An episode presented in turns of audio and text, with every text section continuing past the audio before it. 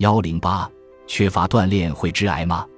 癌症预防的宏伟目标之一是用足够的科学依据验证究竟锻炼能否预防癌症。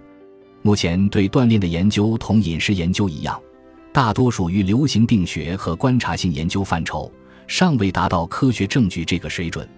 但是，美国国家癌症研究所已经总结了大量数据，并对其进行荟萃分析和队列研究，形成的证据已充分表明。身体活动与降低某些种类的癌症发展风险有所关联。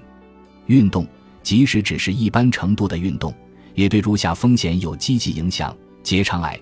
二零零九年的一项研究在分析了五十二项流行病学研究结果后发现，与不爱运动的人相比，运动非常积极的人罹患结肠癌的可能降低了百分之二十四。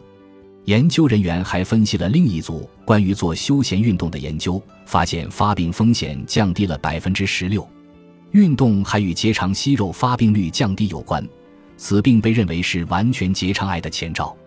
美国癌症研究所的数据表明，美国每年有四万三千例结肠癌与缺乏运动有关。乳腺癌，二零一三年的一项研究分析了三十一项研究结论后发现。进行运动的女性发病风险降低了百分之十二。有趣的是，对于绝经的女性这一现象最为明显。